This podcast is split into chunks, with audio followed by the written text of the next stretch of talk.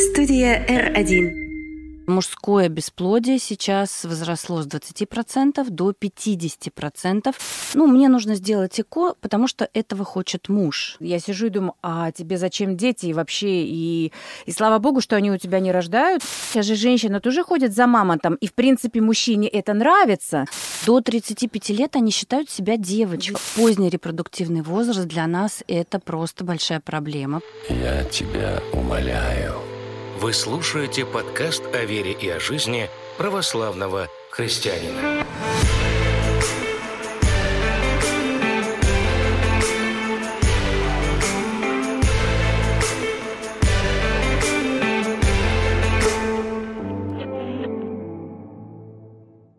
Это подкаст «Я тебя умоляю». Сегодня в студии у нас гости Елена Мухамедова, репродуктивный психолог. Елена, приветствую вас. Спасибо. И Татьяна Зейберг, врач-гинеколог, эндокринолог, репродуктолог. Татьяна, приветствую и вас. Здравствуйте. А в этом выпуске вопрос насущный. Я бы даже сказал, один из самых важных, потому что это вопрос выживаемости в нашей стране. Речь пойдет о демографии и рождаемости.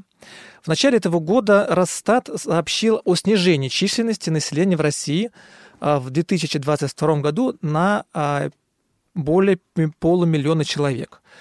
А, в марте рождаемость в стране, количество детей в пересчете на одну тысячу человек, снизилось более чем на 3%, а в феврале оно упало более чем на 6%. Это произошло далеко не впервые. По итогам 2022 года она упала почти на 7%, а с 2015 года этот показатель снижался каждый год без перерыва. И мой первый вопрос э, к вам, наверное, э, Елена. Почему так? Почему женщины стали рожать меньше. Я постараюсь высказать не только свою точку зрения, а как бы она такая обобщенная в силу того, что я как репродуктивный психолог работаю уже достаточно давно, около 15 лет, и имею возможность наблюдать и сравнивать, и сравнивать безусловно. И могу сказать, что да, я с этим соглашусь. Если лет 10, даже 12 тому назад, наблюдая Э, в Московском областном перинатальном центре, где я работала, и в отделении репродуктологии, то есть э, количество женщин, приходящих на процедуру ЭКО, они были уже так ближе к 40. А, от 35 и до 40. А в настоящий момент я могу наблюдать, что э, возраст снизился, то есть от 25, а то иногда и 23. Ну, это бывает и по медицинским показателям, но и не по медицинским показателям. И сейчас и репродуктологи, ну, так как я работаю в клинике, э, я могу сказать, что прям ставят такой диагноз и говорят о том, так и называется психогенное бесплодие. А, что я могу об этом сказать? Дело в том, что в настоящий момент, ну, за последние, давайте так, а, наверное, 70 80, а может быть даже и меньше лет, у женщин появилось огромное количество для самореализации. И, естественно, да, возможностей. И, естественно, а, если раньше у женщины было две возможности реализоваться в этом мире, да, в этой жизни, то есть она могла быть мать или могла быть, ну, Мы сейчас говорим про Россию. Ну, я, наверное, да, больше буду говорить о России, хотя, наверное, это касается и каких-то, ну, не каких-то, а конкретно э, западных цивилизаций, вот так я скажу. А, у женщины было две возможности для самореализации. Это материнство и монашество. Ну, ничего другого просто не было. Я имею в виду про христианскую религию. А в настоящий момент это, в общем-то, представляете, женщина тысячелетия сидела и ждала этого момента, и сейчас, в общем-то, она вылетела, и она наслаждается всеми теми благами мира, возможностями, и она э, достаточно успешна в этом, и она наслаждается этим успехом. То есть, если она раньше могла наслаждаться успехом своего материнства, рожая там 5-6 детей, 10 детей, выращивая их, глядя на их будущее, и, в общем-то, в этом состояло ее предназначение, что у нее были здоровые, красивые красивые дети, которые были репродуктивно способны дальше воспроизводить, то в настоящий момент женщина об этом вспоминает уже глубоко за 30, когда она говорит, ну вот я с карьерой тут что-то поделала, да, я могу в декрет уйти, и через какое-то время я вернусь на эту позицию, пойду дальше. Ну вот, собственно, здесь и начинаются вот такие, ну как бы шутки с репродукцией, я бы сказала, ну это далеко не шутки, потому что наш репродуктивный возраст, он ограничен, да, а дальше уже это уже зависит от здоровья каждой конкретной женщины. Ну и да? образа жизни, который И, она провела до безусловно, 30 и лет. образа этих самых. жизни, да. Если она до 30 лет не спит, а, занимается карьерой, плохо питается, ну, я не знаю, там, в общем-то, испытывает массу лишений, а еще и нервный стресс, то, ну, безусловно, это будет сказываться на ее репродуктивном здоровье. Однозначно, да, и без этого, ну, мы не можем это сбрасывать. Как одна из счетов. Причин, Как да. одна из причин, безусловно. А, Татьяна, конечно. вот ваша точка зрения, как врача-гинеколога. Ну, я могу, я могу сказать с медицинской точки зрения, как раз вот э, поздний репродуктивный возраст для нас это просто большая проблема, потому что репродукция э, у, у человека есть биологические часы, да, и Окно возможностей, так называемое. окно возможностей. Э, Еще хочу сказать два слова про косметологию. Сейчас все прекрасно выглядят, женщины. Все и в 40 лет могут выглядеть, как будто им 20, но биологические часы не обманешь. И клетки э, наши, закладываясь, ооциты, женские половые клетки, закладываясь внутриутробно у каждой женщины, имеют такой же возраст, сколько лет женщине. То есть если ей 40 лет, то и клеткам тоже 40 лет. И они уже, ну, в кавычках стоять, сказать, может быть, я грубо скажу, старые для оплодотворения. Почему Раньше у женщин э, после 35 лет э, брали всегда тесты на э, генетическую патологию, потому что происходят генетические мутации, и эти клетки уже мы с опаской используем. Если раньше не было тестов для выявления э, генетической э, патологии, у большого количества женщин рожались детки Дауны, ну вот с различными Мгм. генетическими отклонениями. Сейчас эти тесты есть. Они неинвазивные, можно делать их по крови. Но э, другой момент, что с этими женщинами даже мы очень сложно работать, мы даже не можем использовать репродуктивные технологии, потому что у нас получаются очень плохие результаты. То есть в репродукцию после 35 лет женщин приходит очень много. Они сделали карьеру, они прекрасно выглядят, у них стабильность социальная, и они приходят, вот здравствуйте, у нас не получается сделать ребенка, помогите, с диагнозом бесплодия.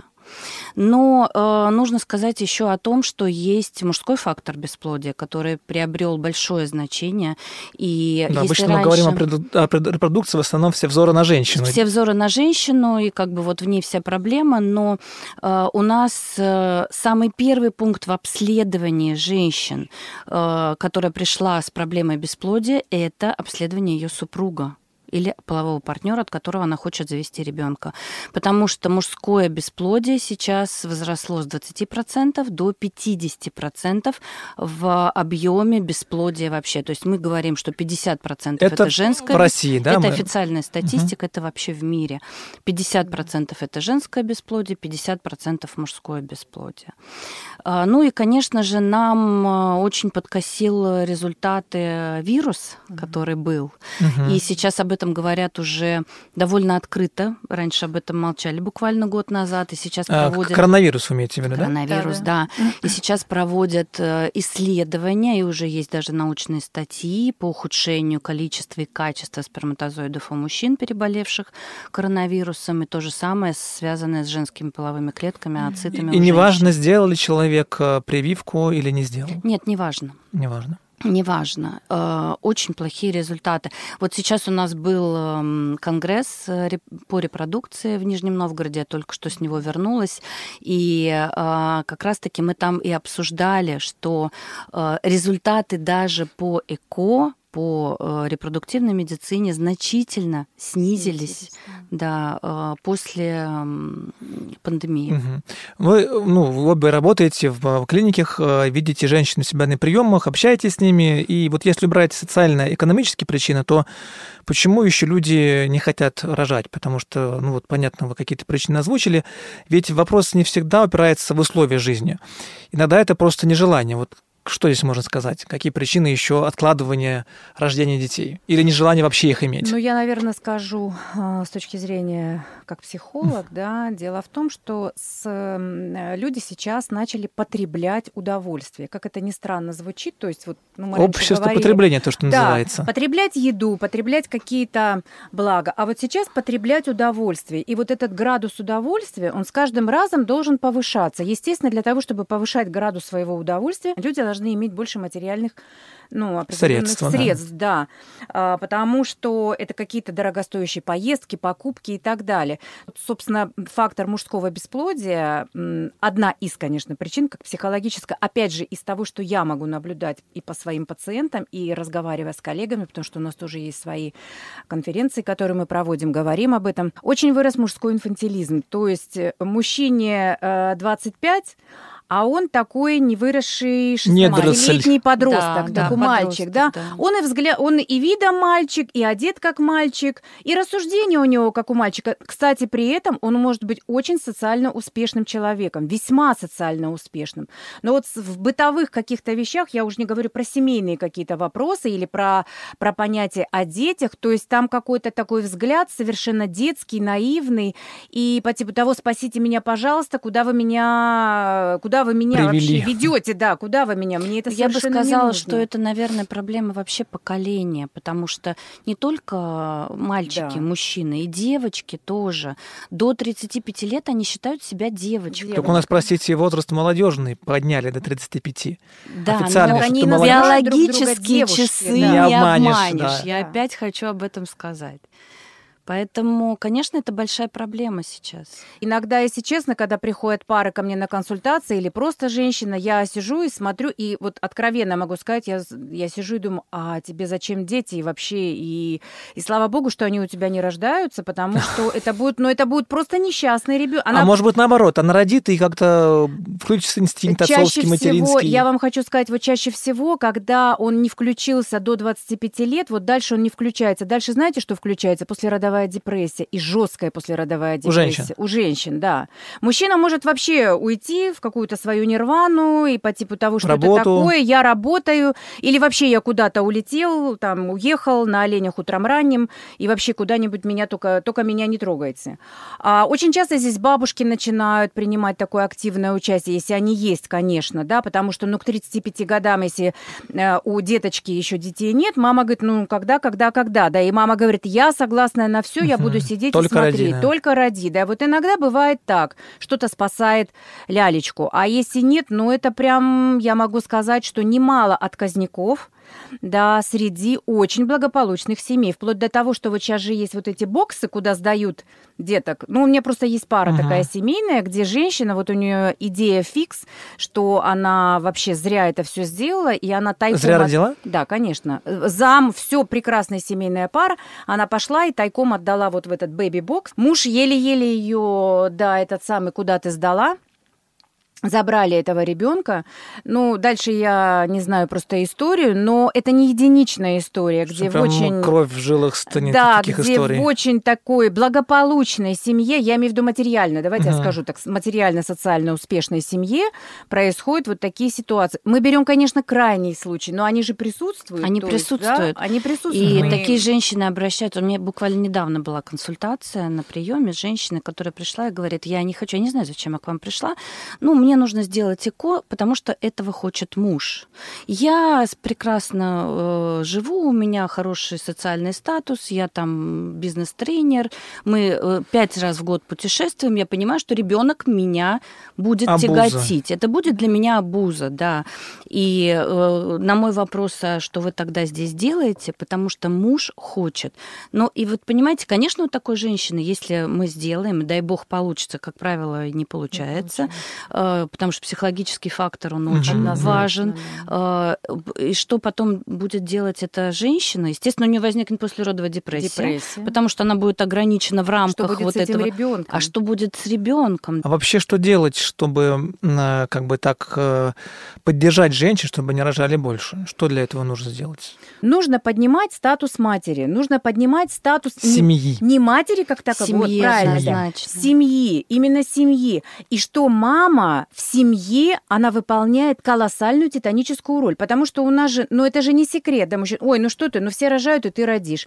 Ну все кормят, все воспитывают. А то, что женщина двойную смену отстаивает, да, на работе, потом она приходит с сумками, еще и дома она стоит. Ведь в большинстве случаев это так.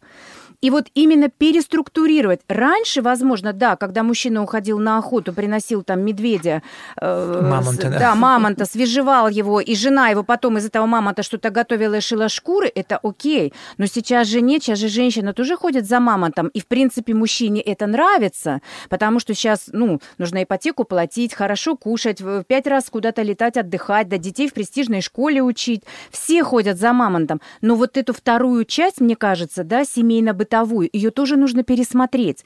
И об этом говорить, и говорить очень много. И тогда у людей, и у мужчин это станет как это и моя проблема тоже, это и моя задача тоже. И вот этот вот полуподростковый инфантилизм, он куда-то должен уходить. И я считаю, что, конечно, еще должно быть э, в школе, наверное, воспитание и половое воспитание грамотное. И не, не можем обойти стороной тему абортов. По данным в ЦИОМ, почти каждая третья из запрошенных женщин делала аборт на 2020 э, год. Вообще тема непростая. Я думаю, что наши слушатели тоже знают, что первый, кто легализовал аборт, это была Россия. Туда еще СССР в 23 году, если не ошибаюсь. Да, при Ленине. Еще никто не легализовал, у нас уже это было. Потом Европа поздно, да, это США и так далее. И надо ли ограничивать это? А, и как вы считаете, государство должно вмешиваться в репродуктивную свободу женщин? Типа из серии, что мое тело, мое дело, и вот эти вот все лозунги, которые вот э, про за аборты. Здесь что может Татьяна сказать? Ну, давайте я, наверное, скажу с медицинской точки угу. зрения, да, а Елена, может быть, потом угу. обобщит. Я хочу сказать, что если ограничивать женщину э, законодательством делать аборт, это может привести к большому, ну, скажем так, черному акушерству, да, которое и ранее существовало, и существует в других странах, а это ведет за собой большое количество осложнений.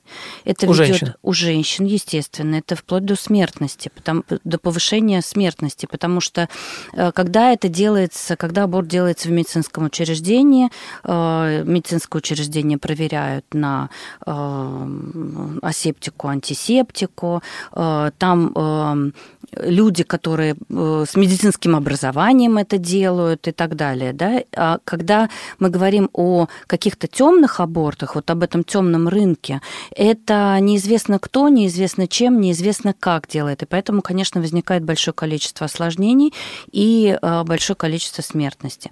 Потом я считаю, что каждая женщина, ну, это моя позиция как доктора, да, потому что я очень много общаюсь с женщинами. Каждая женщина, конечно, должна принимать решение самостоятельно. Естественно, наша задача как врача, как врача-гинеколога, вот, и репродуктолога. Я прошу прощения, а муж? Сказали самостоятельно. Ну, с мужем, естественно, да, но есть, ли, есть же женщины, которые приходят и без мужей. Я ну, немножко да. добавлю. Здесь... В любом случае, муж, не муж, все равно последнее слово всегда, всегда за женщину. за женщину, угу. потому что это ее здоровье, да. это ее жизнь. Я считаю, что мы, наша задача отговорить, понять э, ситуацию, во-первых, да, э, что ей движет, Потому что иногда женщины движет просто страх, который мы можем убрать с психологами. И э, у меня колоссальное количество женщин, которые благодарят за то, что отговорили в какой-то временной промежуток сделать аборт. Э, наслаждаются своими детьми сейчас, да. И э, я считаю, что, э, конечно, последнее слово за женщиной. И э, она должна сама принимать решения. поэтому в нашем законодательстве есть вот эта неделя тишины.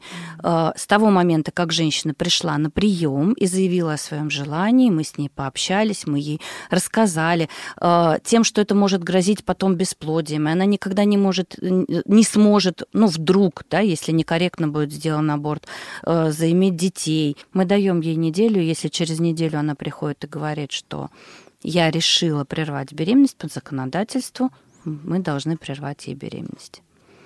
Елена? Вот эта неделя угу. тишины, она, конечно, дает. Могу сказать, как специалист, который одно время очень много работал с женщинами, которые вот были в таком в предабортном состоянии. И более того, могу сказать о женщинах, которые вот приходят в клинику уже делать ЭКО. Очень большом проценте у женщин в анамнезе был аборт. Никогда этот аборт не проходит бесследно. Даже если он был великолепно сделан с медицинской точки зрения. Технически, да. Да, технически он был выполнен просто идеально. Никогда это не проходит бесследно для нее, для ее, ну как, воспоминаний, для ее душевного состояния. И э, я видела большое количество женщин, которые, скажем так, говоря об этом как о проходящем каком-то элементе, они скрывали внутри очень большую боль.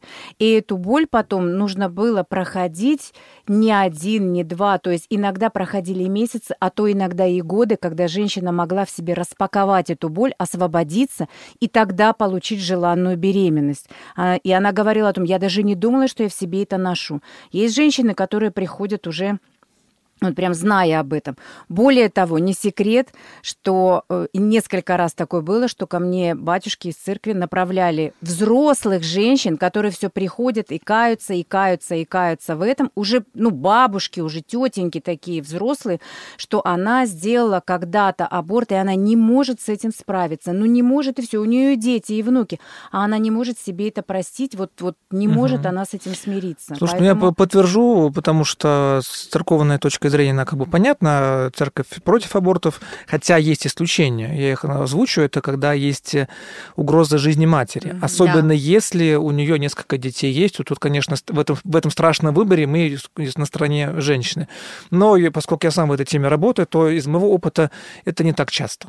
То есть у меня были случаи вот э, в, нашем пронатальном центре Балашиха, когда такие случаи были. Но это скорее исключение, чем правило. Если мы начнем профилактические действия опять, да, со школьниками, которые, вот со старшими школьниками, которые через пять лет выйдут в свой репродуктивный открыт 5-10 лет, то мы можем прям статистически проверить, насколько у нас уменьшатся аборты. Потому что до до старших школьников, ну, смотрите, там, 15, 16, 17 лет. Восьмой класс. Ну, 8, да, 9. с 8-9 класса. Нужно однозначно доносить то что, то, что в тебе есть, это ценность. Более того, что за это несут ответственность не только девочка, но и мальчик несет за это колоссальную ответственность. И мы знаем, и я могу сказать то же самое из своей практики, что взрослые мужчины, раска... было у меня несколько таких случаев, когда он рассказал, что он заставил женщину, девушку, будучи совсем еще там, э, как бы пойти на аборт, и он об этом настолько сожалеет, что вплоть до того, что у него сейчас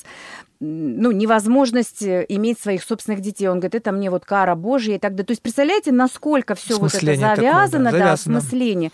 И поэтому моя, с моей точки зрения тут не только вот аборты, вот это уже постфактум мы решаем, да, запрещение Да, это, это проблема, это, это работа со следствием. Это со следствием. А представляете, если это начать эту профилактику, и это не так дорого стоит. Это создать определенную программу, которую я читала в школах Балашихи, да, вы знаете, угу. состоящую всего из трех уроков, и которую доносят о ценности человека, о ценности семьи и о ценности, млад... ну, как бы вообще зарождающейся жизни. Все это зерно, если посеять в голове, я не говорю, что они запомнят, но зерно, если посеять, когда они подойдут к этому моменту, у них щелкнет, а что потом? То есть о каких-то последствиях ребенок, ну, как бы уже подросток, да, будучи подростком, задумается. Потому что вот эта профилактика ранней беременности, раннего материнства, да. брошенных детей, это вот об этом. Я хочу сказать, что я тоже в школе ходила, когда у меня дети учились, э, читала лекции, но э, со своей стороны как врач я рассказывала девочкам о методах контрацепции, mm-hmm. о том, к чему это может привести, да, если вдруг, не, не дай бог, она забеременеет и сделает аборт. Ну, то есть больше с медицинской точки зрения. Я считаю, что половое воспитание в школах – это основное, что может сократить численность абортов. Почему-то у нас боятся рассказывать о половом воспитании, боятся. Ну, я стесняются. Да, об этом тоже по-разному можно говорить-то. Можно Конечно, очень школах, экологично об этом сказать. Конечно. Да, в школах очень, э, ну, скажем так, вот я провела эту программу в 11 школах, и несколько школ на втором уроке, когда я подошла к моменту о семейных ценностях, вообще никакого разговора о... Э, я говорила о половом различии, да, но никаких, э, ну, скажем так, медицинских терминов или что-то связано с этим вообще совершенно не было. И я могу сказать, что да, сказали нет, нет, нет. Вы знаете, мы очень как бы вам благодарны, но нам не нужно ну, нет. это читать. Ну, ну нет, нет, да. нет, да. Слушайте, но, но это должно быть на уровне да. государства. Да, это уровень, конечно, сверху. У меня, пример у меня ко мне приходили на консультацию девочки 14 лет и 15 лет делать аборты. Вот наша вот, э, вот буквально Да, вот в потому этом что году. им никто не рассказал, к чему Приходит это с может мамой, привести. мама такие глаза по 5 рублей, они не знают, что делать. Вы знаете, это большая проблема, когда девочки, женщины, девушки не общаются с мамами. Это тоже проблема, потому что вот даже ну, отцов когда... и детей проблема. Проблема Камаса. отцов и детей, и э, некоторые женщины, которые приходят ко мне на прием, они говорят, а зачем рассказывать? Вон они отовсюду возьмут эту информацию, и все будет нормально. Или даже когда ты собираешь анамнез, пациентка не знает о том, что было с мамой, а мы не общаемся на эту тему. Мгм. Это Да, закрытые да. Закрытая темы, тема, да. очень часто говорят. А с какого возраста? Так, сразу забегая вперед. Я считаю, с рождения нужно как-то э, подводить, э, не делать никаких э, тайн, секретов. Знаете, там в Тёмных капусте пятен, нашли, да, да, да. в капусте нашли, аист принес Сейчас и так столько далее. классных книжек об этом Я написано, считаю, что да? нужно прям вот ребеночку, когда он начинает уже что-то понимать, рассказывать потихоньку. Можно очень деликатно, очень красиво это делать, Да, не подводить. умеешь сама, действительно, книг много есть, всяких. есть книги, есть специалисты, которым, но понимаете, это должно быть все-таки на каком-то организованном уровне. Кто-то расскажет, Конечно. а кто-то Да, лучше э, семьи, чтобы сделает это из было. этой темы Мгм. табу. Но перейдем от абортов к ЭКО, тоже тему немножко мы затронули. Больная тема, к сожалению, массовая. Сегодня это не, уже Очень. тоже очень Сейчас большая, уже, да. да. Значит, ЭКО – это у нас э, метод лечения бесплодия. Мы должны сказать, что это метод экстракорпорального оплодотворения. Это не прихоть, это не какая-то опция, это метод лечения бесплодия. Нужно к нему относиться именно так. Я как доктор-репродуктолог рада, что мы наделены такими возможностями, потому что сейчас бесплодие ну, просто зашкаливает. Колоссальное количество женщин, которые бесплодны. Я повторюсь, это и пандемия, это, И аборты ранние. это и ранние аборты, это эндометриоз, эпидемия нашего века. Да, Э, ну, Растолкуйте. который- Э, Эндометриоз – это заболевание, при котором э, образуются патологичные очаги э, эндометрия слизистой оболочки полости матки за пределами расположения нормального, то есть за пределами полости матки. Это ведет к нарушению гормональным, гормональным нарушениям и к невозможности забеременеть. Причины? Причины не выявлены, причины, э, ну, теорий возникновения эндометриоза очень много. Сказать, что вот раз, два, три, четыре, пять э, мы сказать так не можем. Это эмбриональная теория, теория э, Ну, заброса да, крови и здесь. так далее в совокупности. Но одна из теорий это теория питания генмодифицированными продуктами. М. Эта теория тоже имеет место Мгм. быть. Но опять же, я повторю, что это теория, да, она не доказана, но эм, большое количество, ну и вот как Елена сказала, э, поздний репродуктивный возраст, когда у нас женщины решают сначала насладиться жизнью, карьерой, а когда они приходят к нам с диагнозом бесплодия, э, мы понимаем, что мы уже э, ничего не можем сделать на физическом уровне, потому что уровень АМГ, антимюллерова гормона, который отвечает за количество клеток в яичниках, очень низок. И а, Из-за женщ- возраста. Из-за возраста, да. И качество этих клеток уже такое, что мы даже при э, всех наших э, технологических возможностях, высокотехнологических, не можем получить нормальный биологический материал ну, в виде эмбриона. Да, И поэтому который мы можем есть переносить. А, Я говорю сейчас о, в целом о бесплодии, да, и, конечно, ЭКО для многих женщин это м, э, один единственный шанс э, при помощи этого метода получить своего долгожданного ребеночка.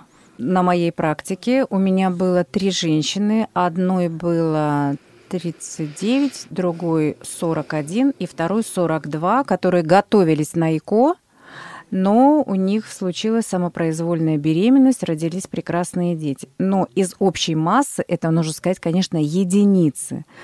А ЭКО, если мы говорим о ну, таком уже репродуктивном возрасте за 35, э, с одной стороны, я бы назвала это такая ну, как бы эстафетная палочка, да, до которой она бежит, и она вот в этой надежде, что вот-вот сейчас я все-таки стану мамой. Успею. Успею, да. И дело в том, что я могу сказать, как э, ну, работающий с женщинами специалист, очень часто вот это вот я хочу иметь ребенка, это как доказательство того, что я являюсь женщиной. Потому что, ну, нас сто процентов отличает от мужчины наличие, то, что женщина может воспроизвести другого человека. Это вот ну, стопроцентное отличие. И э, скорее, вот опять же я говорю об инфантилизме. За 35 доходит, вот где-то там начинает созревать у женщины, что я вообще-то чем-то еще и отличаюсь, да, чем? Ну, там, я зарабатываю, также я вожу машину, самолеты, вертолеты, в общем, я все делаю то, что делает мужчина, но я сто процентов хочу понимать, что я женщина. Это какой-то бессознательный процесс, и вот она начинает упираться в это АИКО одно, второе, пятое, седьмое. Но я знаю женщину, это, кстати, в нашем перинатальном центре У было. меня был опыт 12 раз, что ли, Я был. знаю, да, на, на 12, восе- 13 на есть. 18 раз у женщины, на 18 раз у женщины получилось ИКО. Я не знаю, на два раза в это. И она родила двух, м, по-моему, на 30-й неделе у нее деток, и у нее ставили диагноз ретинопатия. Ретинопатия, Мгм. ну, и ей сказали, это не сто процентов, она говорит, максимально, чем грозит этот диагноз, ей сказали, ну, слепота. Ну, как бы врач взял и сказал, ну, максимально, если вы, то слепота. А так она, в принципе, выправится, ну, очки оденет, а может, и очки не будет одевать. Вы очень удивитесь, но женщина отказалась От от чего? этих двух деток. Родила и отказалась. Родила и отказалась, На она 18 сказала на ЭКО. 18 ЭКО. Ну, вы понимаете, что это не про материнство, да? Это уже про какую-то Это уже тоже, психопатологию. это тоже какая-то карьера. Однозначно. Они ходят, и да, они э, дел... им нужно цель достичь. Да. понимаете? Более того, я вам Я скажу... мать, да. Да, я мать, и я хочу сказать, что ко мне иногда доктора обращаются с тем, что, ну, одно понятно, что когда женщина приходит и говорит там, ну, она в слезах, в страдании, что у нее отрицательный ХГЧ не получилось. Но я хочу сказать, что в не меньшем страдании есть женщины, у которых положительный ХГЧ, они говорят, а что теперь Э, мне для нас, делать? для, для нас, которые не в теме, ХГЧ такое? это, Это гормон э, беременности, Гормон подтверждающий беременности, подтверждающий беременность, да, все они сдают. Это самый такой там вау, они там, ну все там хлопают в ладоши, а это врач смотрит на нее, она ей сообщает, у тебя на пятый, на седьмой раз, вот оно, врач там прыгает, не знаю, с кресла сама, а она сидит, у нее шок, и они бегом мне звонят, вот ваш пациент, бегом, бегом, и иногда я успеваю как бы поработать и это, а иногда я не успеваю. А когда после родов они приходят и говорят, ну, э, вы, конечно, молодец, вы мне помогли, все хорошо, но почему вы не рассказали, что, Что дальше, дальше? делать? Почему? Что я буду не спать ночью, что Э, это, он будет про орать, этот образование. ребенок Да, кричать. Это про подготовку. Это про родам, да. подготовку. Во-первых, очень часто женщина не знает вообще о своих внутренних органах, я имею в виду женских, да что у нее где находится, вообще она не представляет. Второе, она воспринимает очень часто ребенка как свой орган, как какой-то свой орган, да, вот, э, вот Что-то что-то там шевелится. что-то там шевелится, да. И, конечно же, вот этот вот момент, он, конечно, очень удивляет, когда при такой информированности, при таких клипах, ну что только сейчас не снято, каком только 3D-формате не снято, Да. совершенно нет никакого понятия, что происходит потом. Время Я уж даже не говорю про то, как псих, психика ребенка развивается и как он там куда чего. Нет, нет, нет, это даже это вообще далеко. А просто что ее ждет за порогом роддома, что она дальше Ну, будет надо сказать, делать. что у многих роддомах, в частности, в перинатальном центре, подготовка очень хорошая. Там сам э, как бы это все видел, узнал. Ну, не все ходят же Да, туда. ну, ходят не все, да. А можно но ходят вам задать вопрос? Да. А как вы относитесь к ЭКО? Ну, я скажу, у церкви есть основ, как бы, с, э, на этот вопрос ответы есть, да. Э, Он из социальной концепции, которая была сформирована в 2000 году, в юбилейный год, э, такой очень важный документ официальный, где в том числе есть э, тема по э, вот этому, по ИКО. И, но все-таки 23 года прошло с этого времени. На мой взгляд, какие-то вещи надо обновить, потому что за, за- за- это время очень ЭКО тоже оно Ну, стало конечно, разным. да. Оно стало разным. Но общая как бы, мысль такова, что, конечно, отрицательно, и если женщина не может родить, сама родить, да, то церковь призывает в этом отношении какое-то смирение проявить, да, а во-вторых, посмотреть в сторону усыновления, удочерения. Ведь я сам знаю, вот Елена даст соврать, наверное, тоже наверное, знаете, да, что когда женщина берет усыновление, удочерение, то у нее включается появляется материнский инстинкт. У меня прихожане такие есть, у меня знакомые есть, такие есть. конечно. А потом они сами И рожают. сами рожают. У меня такие есть пациенты. А церковь настаивает на том, что, ну, в Библии об этом сказано, что жизнь дается, душа появляется в момент оплодотворения. Вот оно произошло, Мгм. все, вот Мгм. это вот самое там, кто там, не знаю, да, клеточка, появилась, все, там полноценный человек, только в антогенезе, да, и там душа уже есть. Поэтому неважно, на какой стадии, там первый день, второй, все, там полноценный человек, только вот, да, в антогенезе. И вот если женщина делает выбор, там, двух хочу, трех не хочу, то это, это ты трех, троих, получается, убиваешь. Три аборта сразу, разом, махом. А вот скажите, пожалуйста, как вы относитесь к тому, когда а, вот эти вот эмбрионы уже, то есть их берет другая пара? Вот готовы уже. А сейчас это невозможно. невозможно, Мгм. да? К сожалению, законодательство сейчас таким образом выстроено, что М. раньше, А это- раньше это, можно было? раньше Да, это можно можно было, было, да, да. Это называлось донация Донация, эмбрионов, да, да. да. А сейчас, к сожалению, это невозможно. Это большая проблема, потому что, а, ну, это проблема еще и в юридическом аспекте, Мгм. да, потому что у пары может же сработать а, механизм а, Отторжение, да. наоборот, где-то растет наш ребенок. А, Понимаете? у Мгм. пары той, Да, которая, которая- отдала. Да, да, да, да, да. Ну, Но вопрос сейчас этики как раз. Это вопрос этический, этический, да. Ну, э, сейчас, к сожалению, может быть, э, ну, вот для меня, честно говоря, к сожалению, потому что когда ты видишь, что человек приходит на нацатую попытку ЭКО, а здесь рядом есть Готовые. пара, которая уже родила одного, двух, и у них прекрасных детей, и у них там есть готовые замороженные, еще лежат витрифицированные эмбрионы, Ох, сложно и мы не можем... Да, ну слушайте, это, конечно, отдельная тема. У нас просто не так Да. много времени. Я ну, должен задать вопрос относительно новой тенденции. Ну, то, что новое, как бы, да, это про матери-одиночек. Есть такая тема «рожают для себя». То есть я сам знаю примеров, когда женщина не вышла замуж, устроила карьеру, как бы уже возраст, а родить хочется, и она рожает для себя. Используя всякие банки, ну, то есть так, да, сперматозоиды. Донорскую сперму, донор- да, да. Или там просто с кем-то там, простите, переспала, да, и, значит, сама Ну, родила, дай бог, что зачала. получилось еще. Да. Вот как к этому относиться вообще? Но опять же, это вопрос этики, как мне кажется. Да? Вот что такое для себя? Это же не плюшевый мишка, который взяла для себя, ведь очень часто женщины, как если мы говорим, это социально успешные, да, потому что, ну, это социально успешная взрослая женщина может Да, себе которая- позволить, да, уже вот, ну, как она говорит, родить для себя. А хорошо, это не мой, э, ну, я, я опять же, я скажу из практики, с тем, что я сталкиваюсь, да, вот она родила это для себя, она взяла, она окружила этого ребенка нянькой, там, шофером, еще кого-то, опять же, какой-то там школой, клиникой и так далее. Ну, тогда это получается на уровне какой-то ва- вазы, вот, на Я- уровне какого-то Э, такого ну, а почему- нет, чего-либо. Нет, подождите, а почему вы приравниваете к вещи? А если действительно женщина не встретила мужчину? Ну нет, ну не попался. Она очень хочет стать Нередкая мамой. история, кстати. Нередкая история. Во-первых, в рамках нашей демографии нужно сказать огромное спасибо таким женщинам, которые идут на такие протоколы, да, Э, там либо инсеминацию мы делаем донорской спермы, либо мы берем сперматозоид и делаем программу ЭКО с донорской спермой, э, и биологически это ее ребенок. Да, безусловно. Но конечно. эм, отца нет. Но слушайте, даже при э, обычной Много, беременности сколько разводится семей, и у человека нет отца, да, у детей нет отца. Это может быть, это может случиться в любой ситуации.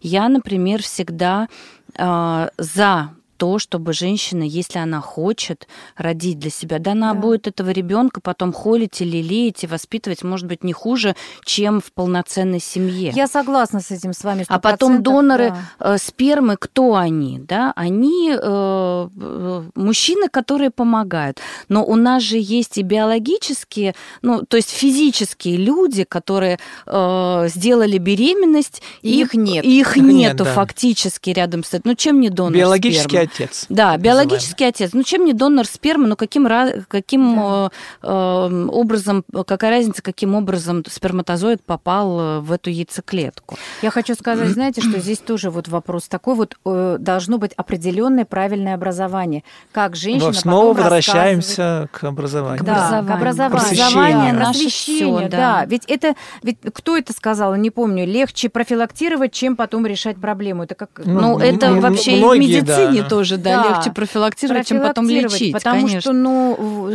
с тем, что вы сказали, я сто процентов согласна. Возможно, в моей практике, опять же, да, женщины, которые вот, вот, да, вот хочу и все, вот мне надо, у меня есть, и вот тогда стоит тоже вопрос, а для чего тебе? Ну, у всех есть, и мне тоже нужно. А если это у женщин возникает вот это внутреннее состояние, внутреннее тепло и внутреннее чувство, то, конечно, безусловно, да, она имеет стопроцентную возможность Тут, конечно, тем не на один подкаст. Я даже только одну часть, одну треть, наверное, сказал того, что хотел. Но все равно было очень интересно. Спасибо за лично для меня очень много чего полезного. Я думаю, что для наших слушателей в том числе. Вот. Ну а наших слушателей, я напоминаю, что это был подкаст «Я тебя умоляю». Подписывайтесь на нас там, где вы нас слушаете, ставьте лайки, рекомендуйте нас друзьям. Еще услышимся. До свидания. Спасибо. До свидания, всего доброго. Всего доброго. Студия R1.